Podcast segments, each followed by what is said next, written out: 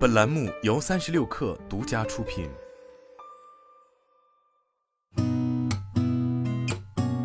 八点一刻，听互联网圈的新鲜事儿。今天是二零二三年三月一号，周三，早上好，我是金盛。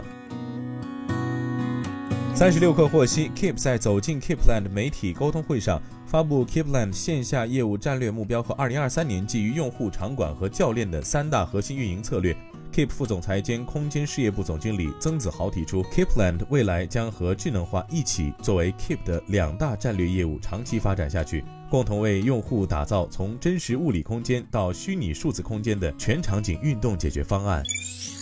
知乎创始人兼 CEO 周源表示，知乎正在密切关注 ChatGPT 的发展。在周源看来，大众之所以对 ChatGPT 仍然存在担忧，是因为新技术从最初获得突破到大规模应用，还需要经历最后一公里的基础设施建设阶段，背后也是价值创造和商业机会产生的过程。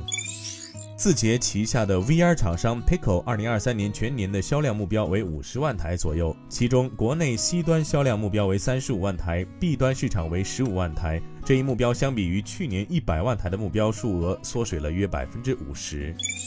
二零二三世界移动通信大会期间，华为发布了 One 五 G 全系列解决方案，使能全频段走向五 G。One 五 G 全系列解决方案围绕 TDD、FDD、室内数字化等全方位最大化单站全频段能力，同时通过 Intelligent RAN 智能化使能全网全场景深度协同，助力运营商建设综合性价比最优的五 G 网络。韩国教育科学技术部官员周二表示，韩国计划在未来四年投入五百四十亿韩元，帮助大学每年培养约四百名半导体专业人才。作为三星电子和 SK 海力士等半导体巨头的所在地，韩国正努力保持其在芯片制造领域的竞争优势，并解决国内芯片制造商面临的人力短缺问题。